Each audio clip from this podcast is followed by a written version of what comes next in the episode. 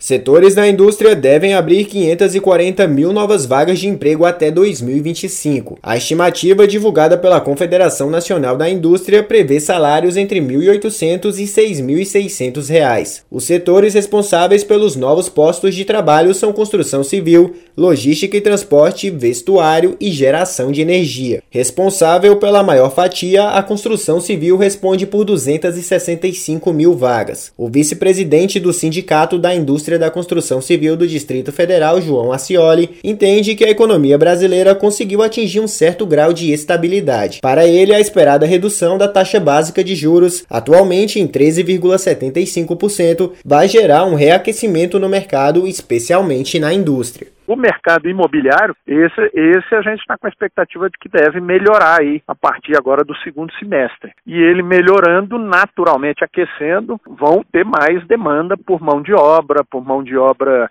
de todo tipo, mas uma, uma questão que foi muito bem colocada pela CNI, a gente vai estar tá exigindo cada vez mais também mão de obra um pouco mais qualificada também no nosso, no nosso setor, né, no nosso segmento. De acordo com a estimativa da CNI, quem busca emprego e também os trabalhadores que já atuam na área vão precisar buscar qualificação. A estimativa mostra que mais de um milhão e meio de profissionais dos quatro segmentos vão precisar se atualizar. O deputado federal Mendonça Filho, do União de Pernambuco, é membro da Frente Parlamentar pelo Brasil Competitivo. Ele destaca a importância da recuperação da economia para a geração de empregos no setor industrial. E evidentemente que isso também reforça a necessidade de nós avançarmos na pauta educacional vinculada à educação técnica profissionalizante. E a reforma do ensino médio, que eu tive a oportunidade de liderar a sua implementação como ministro da Educação, nos leva justamente a esse caminho, que é, justa, que é o caminho de termos